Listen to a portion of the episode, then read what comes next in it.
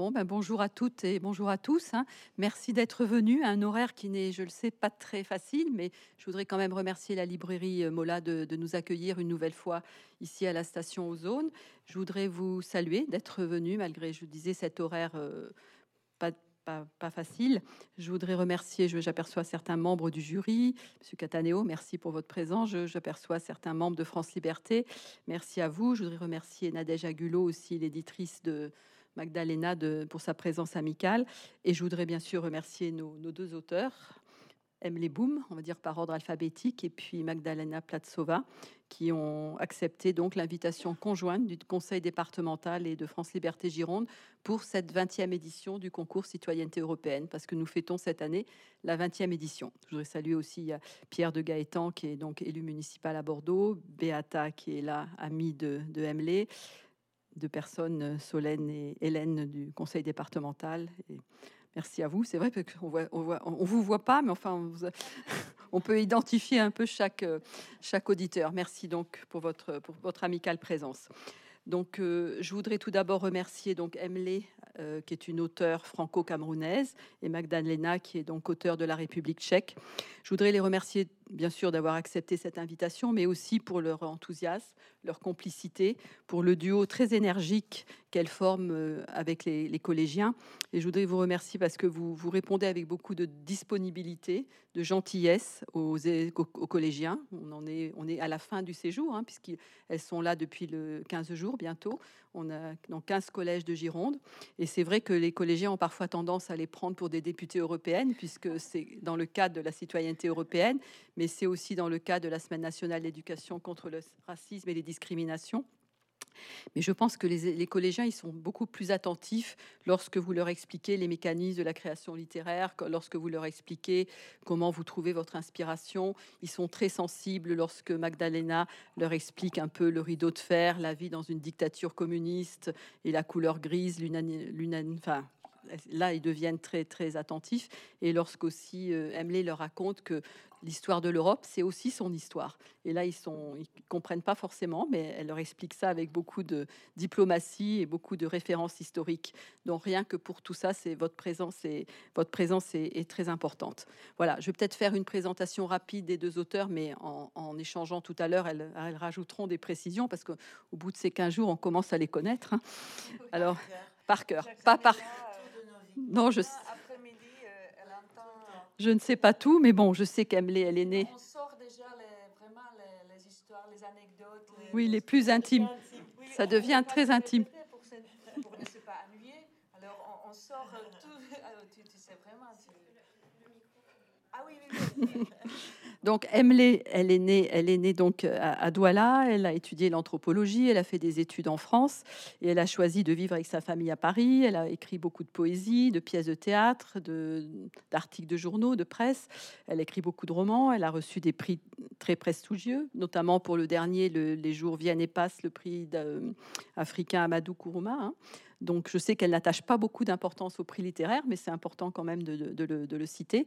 Et tout comme euh, Magdalena, elle a choisi donc de vivre avec sa famille à, Paris.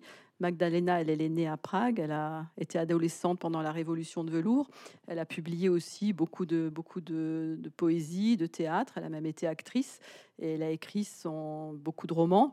Et le seul roman qui est donc traduit en français, c'est le roman Le Sceau d'Aaron. Et merci encore Nadège, puisque Nadège Agulot, grâce à sa maison d'édition, nous fait un peu découvrir la République tchèque.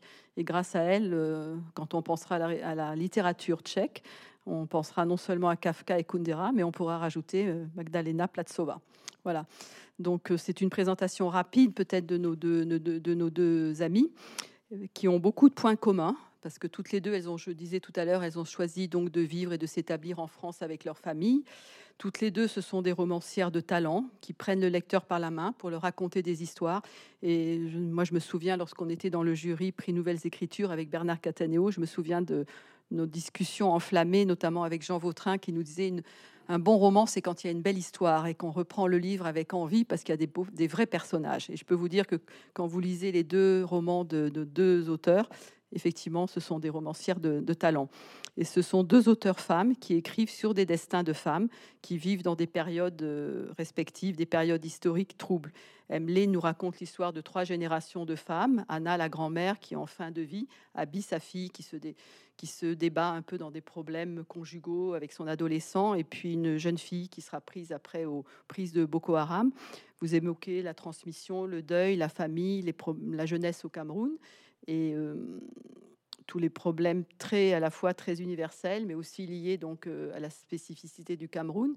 Et Magdalena, elle, elle a choisi donc de nous raconter le destin d'une jeune d'une femme autrichienne artiste qui n'est pas très connue, mais elle superpose son récit de, ce, de cette femme-là avec le récit du, tournage d'une équipe israélienne qui est à la recherche donc des traces de cette, de cette dessinatrice qui a appris le dessin aux enfants qui étaient internés au camp de concentration de Thérésine. Voilà. Donc c'est un peu deux histoires qui se superposent. Et l'intérêt de ce, beau roman, c'est aussi de nous euh, montrer le foisonnement esthétique, culturel, euh, politique qu'il y avait dans l'entre-deux-guerres de cette Europe centrale je pense que pour les élèves aussi, les collégiens, c'est très important puisque c'est ce qu'ils ont aussi au programme. Donc c'est à travers ce foisonnement esthétique et culturel que l'on découvre la vie de cette femme qui, a cherché son indépendance, qui a cherché un peu son bonheur aussi et qui a essayé de, s'échapper par l'art. Donc c'est aussi, vous posez aussi la question de l'art, du rôle de l'art dans, dans, nos sociétés. Est-ce que l'art a pu sauver ces enfants de la, des terribles conditions dans lesquelles ils étaient internés à Thérésine? Peut-être que vous pouvez un petit peu nous parler de, vos deux romans respectifs. Je sais qu'ils ont été écrits il y a longtemps, donc ils vivent leur vie euh, naturellement maintenant. Mais bon, peut-être que Emily, tu peux peut-être nous en dire plus sur le rôle de la littérature, puisque lorsque vous rencontrez les collégiens, vous dites que vous avez écrit depuis toujours, vous avez beaucoup lu. Donc, quel est le rôle de la lecture? Quel est le rôle de la littérature pour vous? Emily, peut-être tu peux commencer. Non, mais on a une face, on est organisé. Hein. En général, c'est Magdalena qui commence. Aujourd'hui, on n'est pas dans un collège spécial. Alors, euh, euh, la question, c'est sur le rôle de la littérature dans ma vie. L'importance pour toi de la lecture, de la littérature, puisque tu dis que tu as toujours lu, que tu as toujours vécu dans les livres. Tu fais même dire à, la grand-mère, je trouve les mots qui libèrent, aidez-nous. Donc on sait que pour toi, la littérature a eu toujours beaucoup d'importance. Tu signales que ta maman était professeure de français. Donc euh, voilà, quel, quel, est, quel, est, le rôle de la littérature dans ta vie? Alors, le rôle de la littérature, moi, je, dis souvent à mes enfants que, que la littérature avait pour moi, quand j'étais beaucoup plus jeune, le rôle que leur smartphone a pour eux aujourd'hui. C'est-à-dire que c'était vraiment mon mode d'évasion et ça allait rester euh, euh, très longtemps. Et j'ouvrais un livre et tout d'un coup, je pouvais, euh, pouvais m'évader, je pouvais imaginer des mondes, avoir des réflexions très loin de l'endroit où je vivais. J'ai grandi à Douala, je suis allée à l'école à Douala et j'ai appris à lire sans, sans euh, connaître les auteurs.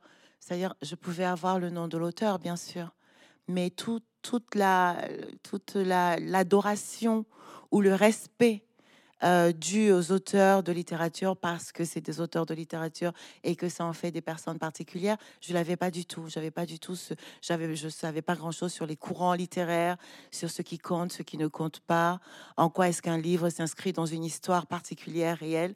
J'avais pas tout le background des livres et donc ce que je rencontrais, c'était le livre tout seul, tout nu. Euh, et, c'est comme ça que j'ai aimé la littérature et c'est comme ça que euh, elle m'a passionnée. Et je pense que d'une certaine façon, c'est aussi comme ça que j'ai, euh, je me suis dit ah oui, je pourrais écrire parce que je me disais si toutes ces histoires qui concernent des personnes dans, dans dans des mondes que je, n'ai jamais visités. J'ai connu Paris, Londres, mais aussi Bordeaux, New York et tout ça, d'abord par les livres. Je les ai très largement imaginer avant de les voir pour la première fois. Et d'ailleurs, rien de ce que j'ai vu, mais absolument rien, pourtant, Dieu seul sait qu'il y a de belles choses, n'a eu autant de force dans mon, esprit que quand je les ai lus. Tout, était toujours beaucoup plus fort et beaucoup plus beau dans mon imaginaire. Et les livres ont servi à ça aussi. Et, euh, et quand je lisais, je me disais, j'ai envie d'écrire. À quand, je, je me disais immédiatement, ah oui, mais il faut aussi que je vous raconte ce qui arrive dans mon quartier, à ma mère, à ma tante, à mes sœurs. Toutes nos histoires me semblaient romanesques. Et, et je pensais que si tous ces gens du monde entier écrivaient ces livres qui ne m'étaient pas probablement pas adressés, je ne pense pas qu'ils adressaient leurs livres à, à Emily Boom, Douala. je pense pas du tout que j'étais dans leur, dans leur public cible. Mais enfin, c'est ça qui est génial avec la littérature, c'est qu'elle transcende les frontières. Et ces livres-là m'ont trouvé où j'étais. Et je pensais que mes histoires, nos histoires aussi, pouvaient être racontées et qu'on pouvait en faire euh, euh, des romans et, raconter le monde de cette perspective-là aussi. Peut-être que si j'avais connu, euh, si j'avais eu un grand respect, une vénération pour les auteurs, peut-être que je me serais dit, oh là là, jamais je pourrais écrire comme ça. Mais pour moi, c'était d'abord de belles histoires c'était d'abord des mondes et des, univers, et je pensais que mon univers à moi pouvait être raconté aussi. La littérature m'a servi à ça. Ça n'avait rien d'intellectuel, ça n'avait rien de. J'étais pas du tout obligée de lire. Personne ne me forçait. J'ai pas grandi non plus dans un pays où on te dit oh là là, tu lis pas, mais c'est très grave. Ou comme j'entends aussi les mamans, mes amis dire oh, mes enfants n'aiment pas lire, c'est terrible et tout. Non, tout le monde s'en foutait que je lise. Du coup, c'était très libre en fait. C'était créer un univers à voilà, la lecture. C'était mon univers à moi et, et sans contrainte, sans, et sans beaucoup de filtres non plus. Parce que le fait de lire dans un tel contexte, ça, veut, ça signifie aussi que vous lisez absolument tout. Il n'y a pas de barrière, il n'y a pas de littérature pour enfants, de littérature pour adultes, il n'y a pas de... Personne ne me disait non, ça c'est trop dur pour l'instant, tu peux pas le lire. Et c'est aussi comme ça que j'ai appris que euh, euh, on a évidemment diverses diverses versions d'un livre en fonction des âges de sa vie, que le regard que tu poses sur un livre à 15 ans n'est pas du tout le même que ce que tu poses euh, beaucoup plus tard. Moi, j'ai à, 16 ans, j'ai lu euh, Anna Karenine et j'ai adoré, j'en ai pleuré, j'en ai j'y ai pensé pendant pendant c'était c'était la plus belle histoire d'amour que j'avais jamais lue de ma vie. Et euh, et des années oui, c'est pour ça, des années plus tard mariée avec des enfants avec un peu de vécu je me suis dit bon, l'histoire est un peu bébête quand même. tu vois, il y a un côté, euh, il y a un côté euh, comme ça aussi euh, sur les livres que nous lisons. Magdalena, qui a grandi, elle, dans un univers un peu aussi de livres, puisque as, tu, tu, racontes donc aux collégiens que ta maman était auteur aussi, ton père documentariste. Comment, comment tu as toujours écrit aussi, et pour toi, la littérature est essentielle? Oui, oui, oui, bien sûr. Je, oui, depuis, je, je, oui, je viens de trouver en fait mes poèmes de, mes 7 ou 8 ans, euh, plein des erreurs de, après comment j'ai écrit. Mais oui, j'étais en fait, c'était quelque chose, je, pense c'était vraiment une espèce de... Euh, oui, c'était ma, ma façon de, de créer ma, ma, création, quoi. C'était, c'était ça, là, où je me, je me trouvais. Euh, euh, oui, j'ai toujours écrit. J'ai un peu euh, mimiqué ma mère aussi, il faut dire, parce que je, euh, elle s'est entourée par une espèce de, mystère. Elle était écrivaine, mais elle était aussi interdite comme écrivain dans mon pays. Alors, elle ne pouvait pas publier. elle était d'abord journaliste, très ambitieuse, jusqu'à 1968, jusqu'à l'invasion russe. Euh, elle a voyagé partout. Elle avait une grande ambition de devenir un reporter. Et puis, en fait, tout ça, c'était fini euh, avec euh, l'invasion et ce qu'on appelle la normalisation, ce qui était en fait retour à un régime rigide, en censure, etc. Alors, elle était. il y avait un ça s'appelait Les auteurs. Il était sur Index. Euh, je ne savais pas qu'est-ce que c'est Index, mais c'était comme une liste de, des auteurs interdits. Et j'ai écouté dire que ma mère est sur Index. C'était quelque chose vraiment mystérieux. Et puis elle était là, elle tapait sur, elle avait ces grandes machines, euh, elle tapait, euh, c'était intéressant. Alors je, je la mimiquais un peu. Et après, quand j'ai grandi, quand je suis devenue adolescente, c'était contraire. J'ai vraiment, j'ai voulu pas être comme ma mère, évidemment. Alors, puisqu'elle était là figure, la personnage dominatrice dans, ma famille. J'ai voulu courir, quoi. J'ai voulu m'échapper le plus loin possible. Alors, j'ai évité, j'ai toujours écrit. C'était vraiment quelque chose que. C'était un. oui, c'était mon univers mais je faisais du théâtre, puis j'écrivais de la poésie. Euh, j'ai évité en fait cette euh, prose, fiction, prose, parce que c'était ma mère qui a fait ça. Et quand j'avais presque 30 ans, j'ai accepté euh, cette passion et cette vocation et j'ai commencé à écrire malgré ma mère. Mais pour la lecture, oui, c'était un peu comme, comme Emily. J'ai beaucoup lu, j'ai lu en marchant, dans le bus. Euh, tout le temps, quand j'ai commencé un livre, je ne pourrais pas la, la laisser. J'ai relu beaucoup. En fait, j'ai relu, j'avais quelques livres que j'ai relus tout le temps. Ah, il a passé un mois, je me suis dit, mais ça fait longtemps que je n'ai pas lu ce livre à, nouveau. Et c'était 20 fois, je ne sais pas combien, 30 fois. C'était pas, en fait, c'était comme, euh, comme euh, quand on écoute euh, une chanson préférée. C'était comme ça, lire un livre préféré. Puis j'avais les, les, morceaux d'une histoire que j'ai évité. Je sautais les pages quand il y avait quelque chose qui, qui était trop triste ou effrayant. Je sautais les pages. C'était c'était un paysage, en fait, le livre. C'était, c'était, c'était très matériel, très, très physique, très. Euh, je sais pas, c'était plus réel que la réalité. Ouais.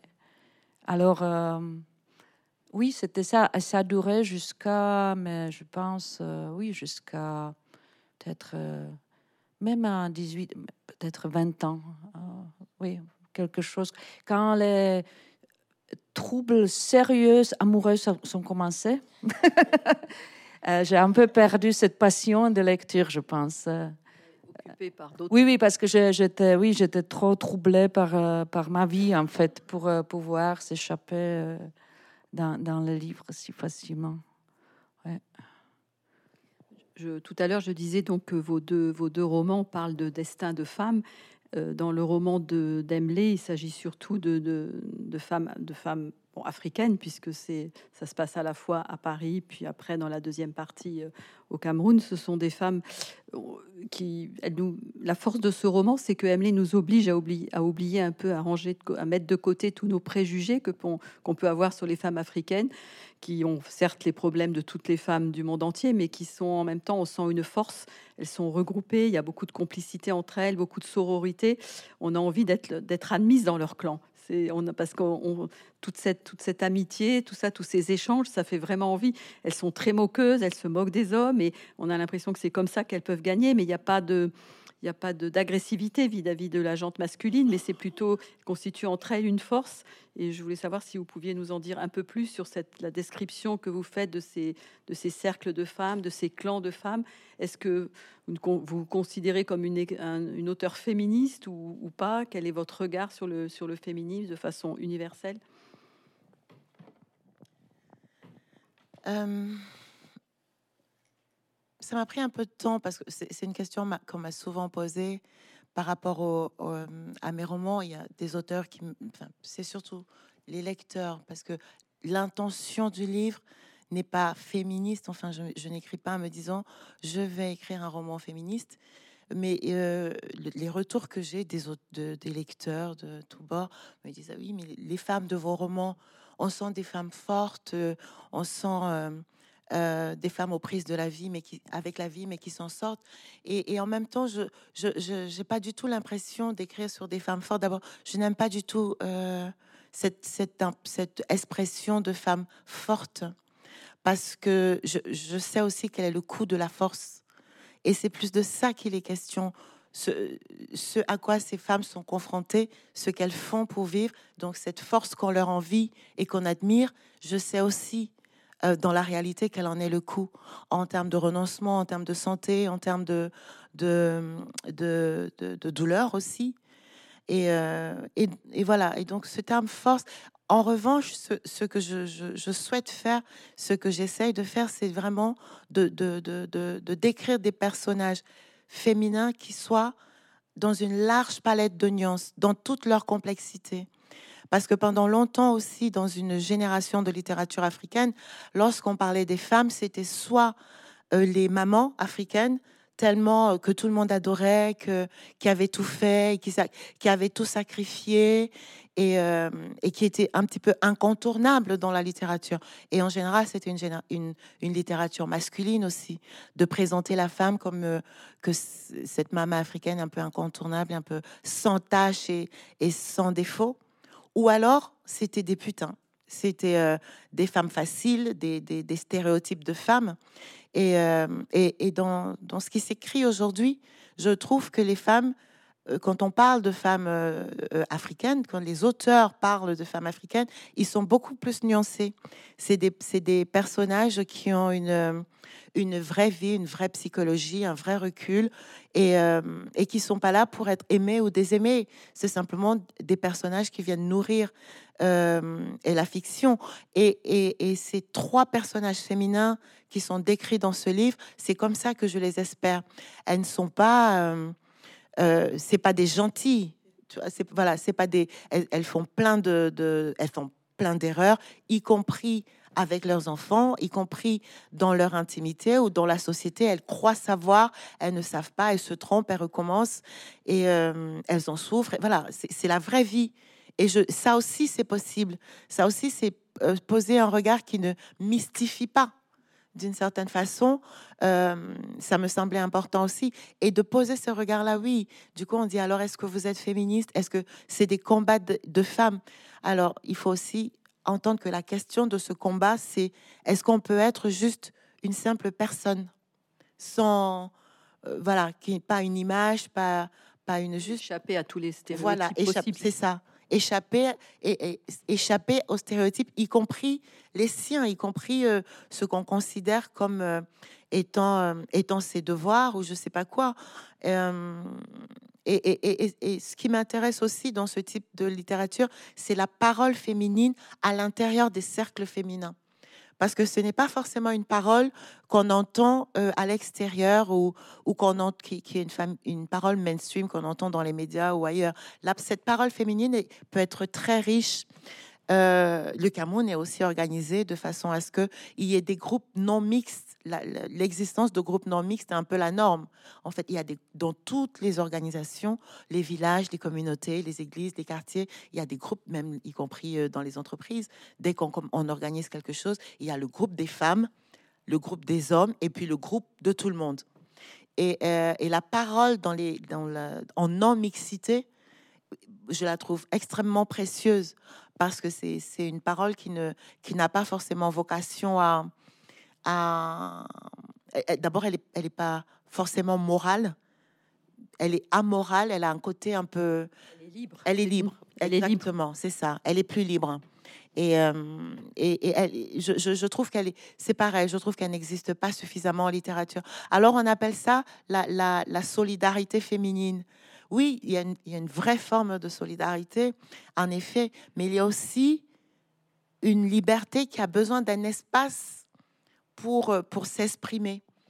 Euh, à partir du moment où c'est la société qui éduque les femmes, parce que le corps des femmes, le, soin donné au corps des femmes est très codifié. Et en général, il passe par les autres femmes. Sauf que dans nos sociétés modernes, y compris en Afrique, aujourd'hui, c'est la société qui prend soin des femmes.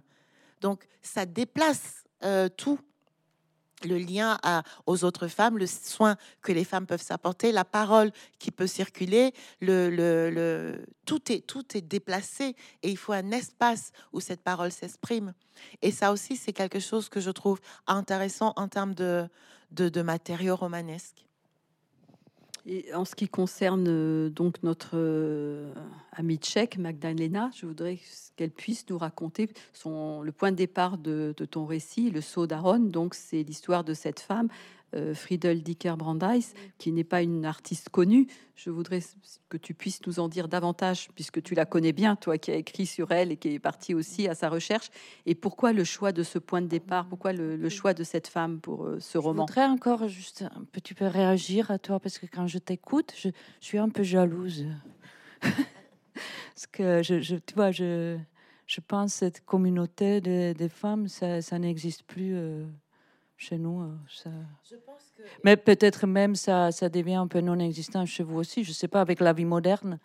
Mais tu vois, je, je vois, parce que j'ai fait pas mal de réflexions dessus. Et là, je vois, tu vois, moi, trois générations où les choses ne passent pas de la mère aux filles.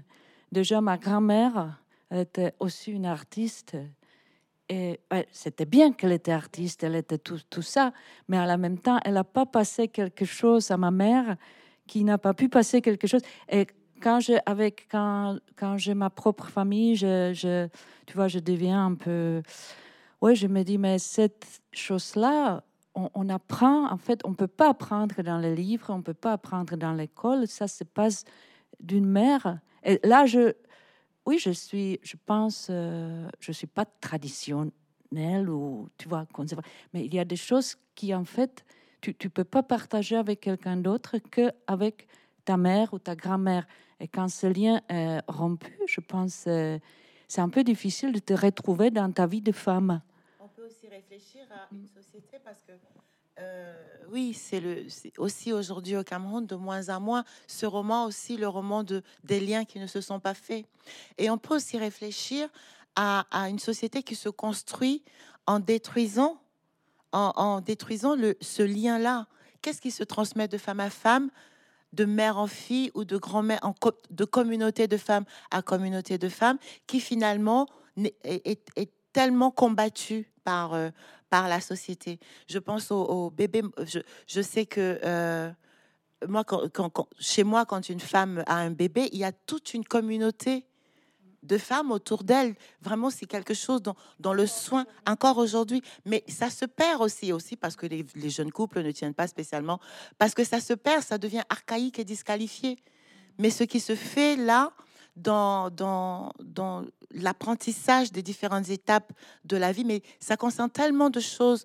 Et le corps des femmes, le passage à l'adolescence, la maternité, la ménopause, qui est aussi une, une période de la vie qui est très codifiée dans nos sociétés. Tout ça aussi se perd. Et on peut se demander, oui, qu'est-ce que c'est quand, quand, quand on ne peut plus transmettre quand les femmes ne peuvent plus se transmettre ce. En fait, oui, en fait, un résultat, tu, tu, te sens vraiment un peu seul, un peu abandonné, parce qu'il faut trouver, il faut réinventer tout ça pour toi-même et ça, ça marche pas toujours. Très bien. Moi, ce qui, en fait, pour enchaîner, c'est un peu l'histoire de ma, de ma héroïne euh, Bertha, qui, qui, était aussi un peu seule parce que sa mère euh, était morte quand elle avait 14 ans. Et, euh, euh, c'était quelqu'un qui, qui, était né à Vienne euh, en 1900.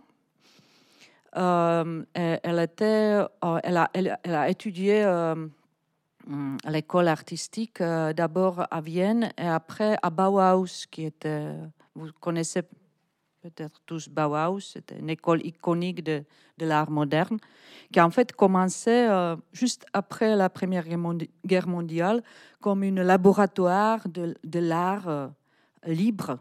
Euh, c'était un laboratoire où Walter Gropius, qui est un architecte, il a fondé cette, cette, école et il a en fait il a, il a amené tous ces, tous, ces, tous, tous ces artistes et les élèves, les étudiants, pour trouver un, une, un nouvelle... Euh, c'est la forme ou le forme? Une nouvelle forme, merci, de, de l'art euh, pour en fait euh, remplacer religion. C'était quelque chose de très spirituel, très passionné. Ma héroïne, elle était, elle était là dans ce temps dans ce temps-là, au début de Bauhaus. Après, l'école a évolué avec la pression de, de, en fait, de commerce. Ils ont dû euh, survivre. Alors, ils, ont, ils, étaient pressés à produire les choses, à les vendre. Et ça, petit à petit, c'est devenu une école de design, ce qu'on connaît comme Bauhaus, les chaises, Bauhaus, euh, etc. Euh, mais au début, c'était vraiment différent. C'était quelque chose de très libre, très expérimental il y avait toute cette énergie de folle euh, des années après la Première Guerre mondiale. Euh, je décris un peu ça dans mon livre, où les gens sont parlé les langues, ils sont inventé les danses, ils sont inventé les, c'était, vraiment très euh, imaginatif. Euh, et le jeu d'enfant, c'était quelque chose de sacré. Alors, en fait, l'enseignant de, de, de, Friedel, ce qui était le modèle de ma Bertha, euh, c'était quelqu'un qui, un grand pédagogue de, de, l'art, euh, Johannes Itten, un Suisse, qui a en fait euh,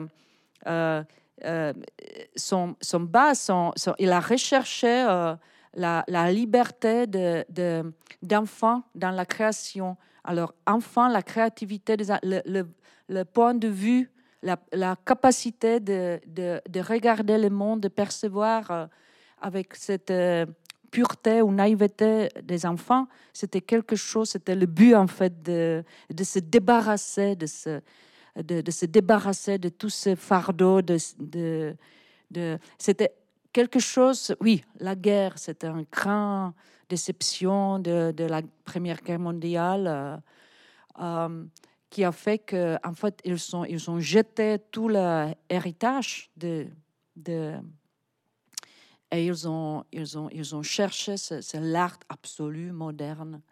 Euh, mais euh, ma héroïne, c'était, c'était une femme aussi qui, qui, qui, qu'elle avait, elle avait un côté, euh, elle, a, voulu les enfants, elle a, elle a voulu vivre avec un homme qui, qu'elle aimait.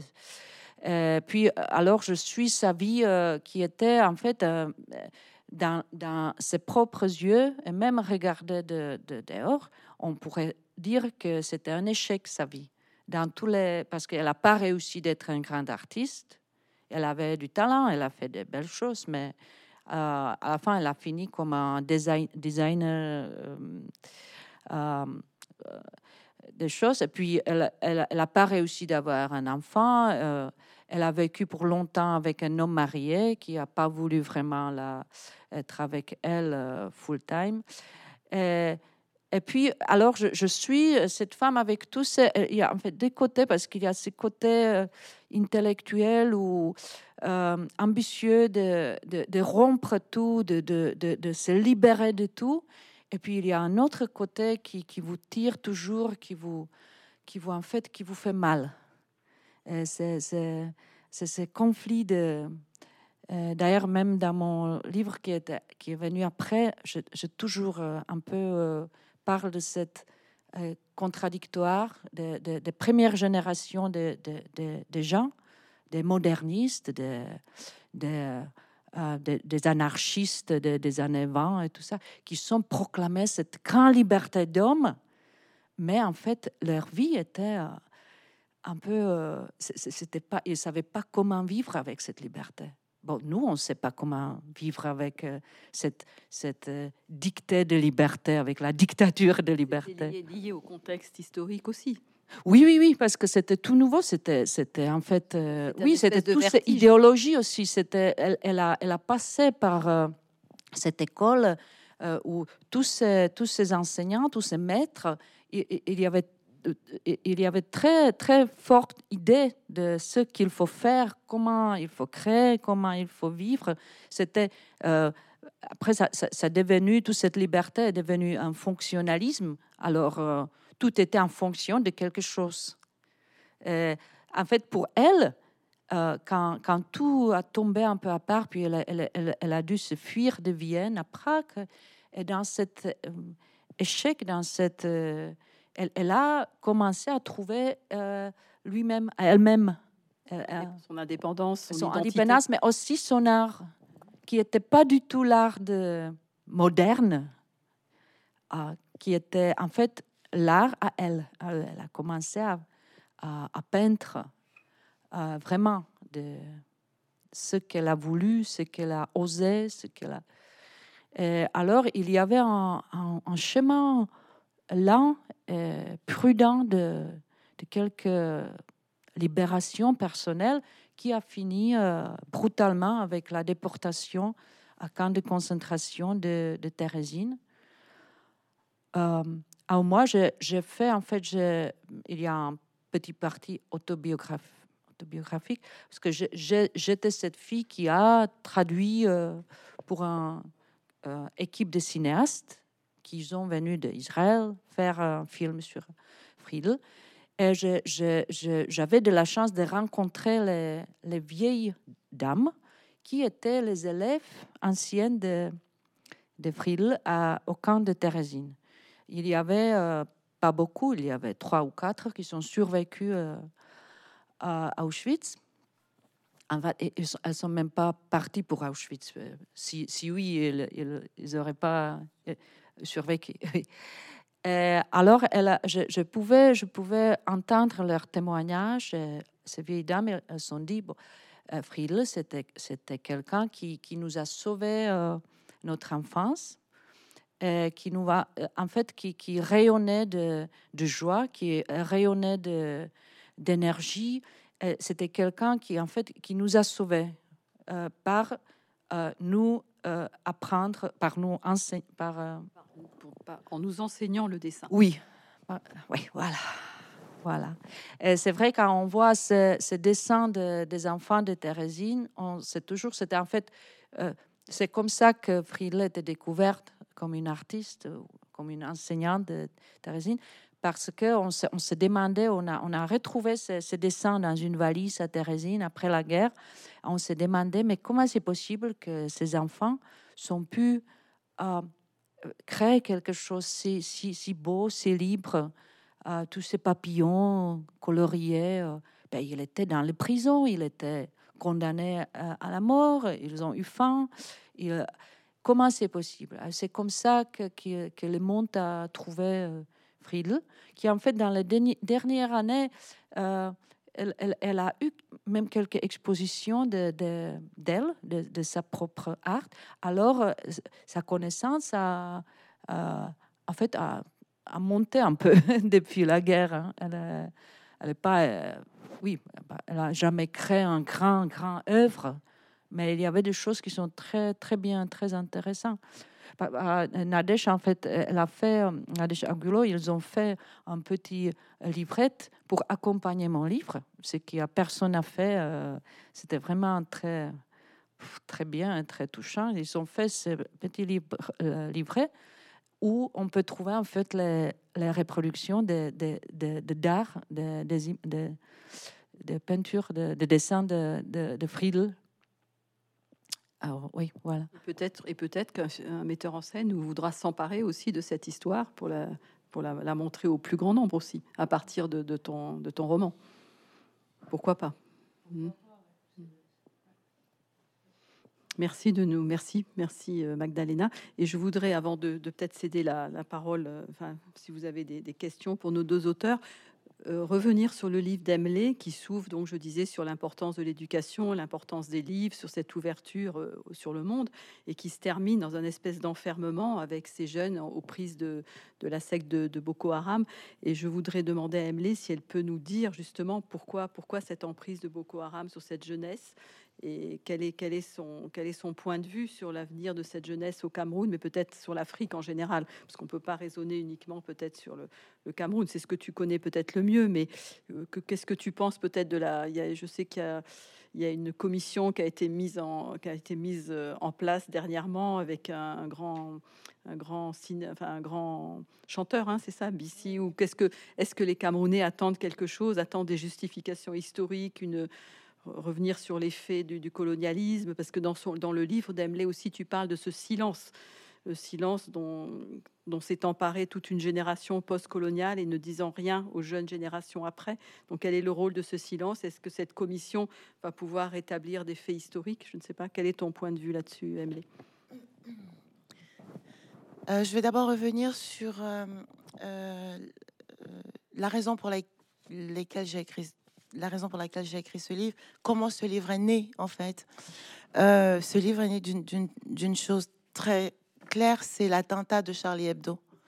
Euh, j'étais comme tout le monde devant ma télé à Paris parce que je vis à Paris et je regardais effaré et effrayé euh, la même chose que, que, nous tous en train de me dire mais qu'est-ce qui arrive? Cette violence qui se déversait là Et, euh, et, une semaine, presque jour pour jour après, il y a, eu un attentat dans l'extrême nord du Cameroun, dans une ville appelée Kolofata. Il y a eu un, attentat de Boko Haram et il y a eu 150 morts. Les deux, événements étaient vraiment concomitants, à une semaine d'intervalle. Et pour moi, ça a été une vraie déflagration parce que j'ai eu l'impression que tous mes univers étaient en train de, d'exploser de la même violence que ce soit le pays dans lequel je vivais ou le pays d'où je venais et dans, et dans lequel j'ai énormément de liens et je reste hyper attentive à tout ce qui se passe. En fait, la même violence euh, un peu euh, sauvage et inattendue, compte tenu de ce que sont ces sociétés-là, était en train de s'abattre là. Et, je, j'en étais un peu pétrifiée. Et ensuite, il s'est passé quelque chose aussi qui a été observable, c'est que le monde entier s'est saisi de l'attentat de, Charlie Hebdo et a exprimé sa compassion. Le monde entier, y compris le Cameroun, ce qui est parfaitement normal. Cette compassion est parfaitement normale. Ce qui m'a moins frappé, c'est que, à l'inverse, à Kolofata, il n'y a rien eu. Il y a eu, ça a été un silence total. On en a parlé nulle part, même pas à l'intérieur du Cameroun, quand ou très peu, c'est-à-dire quelques articles de presse, mais il y a eu 150 personnes qui sont mortes là, dans ce pays-là, et il n'y a rien eu. Quand je travaille sur les jours viennent et passent et que j'en parlais aux personnes que je connais à Douala ou à Yaoundé en leur disant est-ce que vous êtes au courant? Évidemment, on était vaguement au courant qu'il y avait euh, de l'extrémisme, euh, de, l'islamisme euh, dans le nord du Cameroun. Et encore, on n'était même pas tout à fait sûr que c'était le nord du Cameroun. Pour nous, c'était plus le Nigeria. La, situation n'était pas très claire y compris pour les personnes dans le pays. Et, et, et, et, ma question à moi, ça a été pourquoi? Comment est-ce possible que le monde ne, ne, ne, témoigne pas de ce qui se passe chez nous? Je peux l'entendre, 150 personnes, c'est énorme et Dieu seul sait que tout le monde a son lot de catastrophes. Mais que le Cameroun lui-même n'en fasse pas plus état, ça m'a beaucoup interrogé. Et le livre vient de là. Et, euh, et c'est ça qui est bien avec la littérature, parce que le roman, c'est pas le temps de l'information ou même le temps du choc. J'ai le temps de moi d'encaisser le choc et d'en faire quelque chose. Et donc, je peux étaler le temps long de la littérature pour comprendre ce qui se passe dans ce pays en termes de cloisonnement dans les luttes, en termes de cloisonnement dans les, dans les espérances et en termes de silence. Et, juste, et depuis quand nous portons ce silence? Depuis quand ce silence fait partie de nous, fait tellement partie de nous que nous, nous affichons une forme d'indifférence à ce qui arrive aux voisins, alors que nous sommes tout à fait capables de nous passionner et de pleurer pour ce qui est en train d'arriver à Paris avec Charlie Hebdo? Et c'était toute cette histoire, en fait, qui m'intéressait à, à, étudier. Et quand on commence à regarder le Cameroun, à regarder la façon dont le pays est organisé et les, problématiques importantes qui se posent, en creusant, on se rend souvent compte qu'elles viennent de ce silence qui vient de, euh, de, de, la période de, la lutte des indépendances, de ce qu'on a pu en dire et de surtout ce qui ne s'est pas dit ce qui ne s'est pas dit pendant de très, des très nombreuses années, quand c'était extrêmement difficile de prendre la parole sur ce sujet, ce qui n'a pas été enseigné à l'école. Moi, j'ai fait mes études, euh, toutes mes études au Cameroun, j'ai quasiment pas rencontré cette histoire. Je l'ai rencontrée beaucoup plus tard dans ma vie. Euh, et une fois que je l'ai rencontrée, et que j'ai écrit mon précédent livre qui s'appelle Les Maquisards, c'est comme souvent, et cette histoire, je l'ai aussi entendue souvent, j'ai su que je savais j'ai su que j'avais toujours su euh, et que d'une certaine façon, c'était inscrit en moi. Mais c'est pas archivé, c'était nulle part. Et si on fait pas attention et, si on n'est pas capable d'écrire aujourd'hui, alors cette histoire, ces 150 morts de Kolofata et, d'autres, ben, eux aussi, ils vont rentrer dans le silence. C'est la construction du silence. Et ça s'est passé en deux, façons au Cameroun. Pendant très longtemps, c'était juste l'interdiction de parler totale. Et ensuite, il y a eu l'autorisation de parler, mais ce qui s'est mis en place, c'est une forme de cacophonie parce qu'il n'y a pas un travail mémoriel qui est fait. Il n'y a pas un travail dans l'histoire et l'apprentissage de l'histoire. Du coup, toutes les versions se valent et on entre dans une, dans une sorte de, oui, de cacophonie où la vérité est aussi menacée et menaçante qu'elle a pu être dans le silence. Et dans ce contexte-là, qu'aujourd'hui, euh, euh, euh, lors d'un voyage au Cameroun, Emmanuel Macron dise on va mettre en place une commission pour réfléchir à l'histoire coloniale du Cameroun, c'est juste encore un élément de la cacophonie, en fait, dans la mesure où le Cameroun n'a rien demandé, le Cameroun n'est pas forcément impliqué, les Camerounais sont, font un travail ou ne le font pas, en tout cas sont dans une autre, dans une démarche, et que cette démarche-là, on ne sait pas, en fait, euh, pourquoi, qu'est-ce que, voilà. C'est les Camerounais les premiers concernés. Oui, voilà. Qu'est-ce qui, à quoi répond-elle? Cette, euh, Ces événements ont été très largement étudiés par, quand j'ai j'ai commencé à travailler dessus, j'ai découvert une littérature très importante sur, euh, euh, sur euh, euh, cette guerre qu'on n'appelle même pas une guerre. Est-ce qu'il y a un nombre de morts Où sont les archives? Il y a des tas de gens qui travaillent dessus depuis de très, no- de très nombreuses années au, au Cameroun ou ailleurs. Et en fait, ces gens-là ne font pas partie de la commission, tout simplement. Donc, il y a quelque chose, oui, qui se met en place, mais c'est politique. Ça n'est pas. Les Camerounais se sentent absolument pas. euh, étrangers à ça. bah, C'est-à-dire que quel est le, à quoi répond-on en fait? À quoi, quel est le, quelle était la question Pour avoir cette réponse, quelle était la question? C'est comme, euh, c'est comme, euh, euh, c'est comme Kolofata, les 150 morts. C'est pas une cause, c'est une conséquence. Si on veut comprendre ce qui se passe là, ça ne, ça ne peut être qu'un qu'un long chemin de déconstruction et c'est aussi une forme d'acceptation de se dire on va probablement découvrir des choses qui vont pas nous plaire parce que toute une partie toute une partie de, des massacres après l'indépendance l'ont été aussi pendant que alors que le Cameroun était déjà indépendant et que le pouvoir était camerounais. Donc il y a toute une partie aussi de cette histoire. Il faut s'attendre à, ce qu'elle ne nous plaise pas. Mais on peut pas comprendre ce pays. On peut pas comprendre le silence et, la- comment dire l'extraordinaire incapacité à se mettre en groupe, à, à former un, un, un mouvement, parce que toutes les générations au Cameroun essayent de faire bouger les choses. Toutes les générations. La génération euh, post-indépendance a essayé. Il y a eu les massacres qu'on connaît.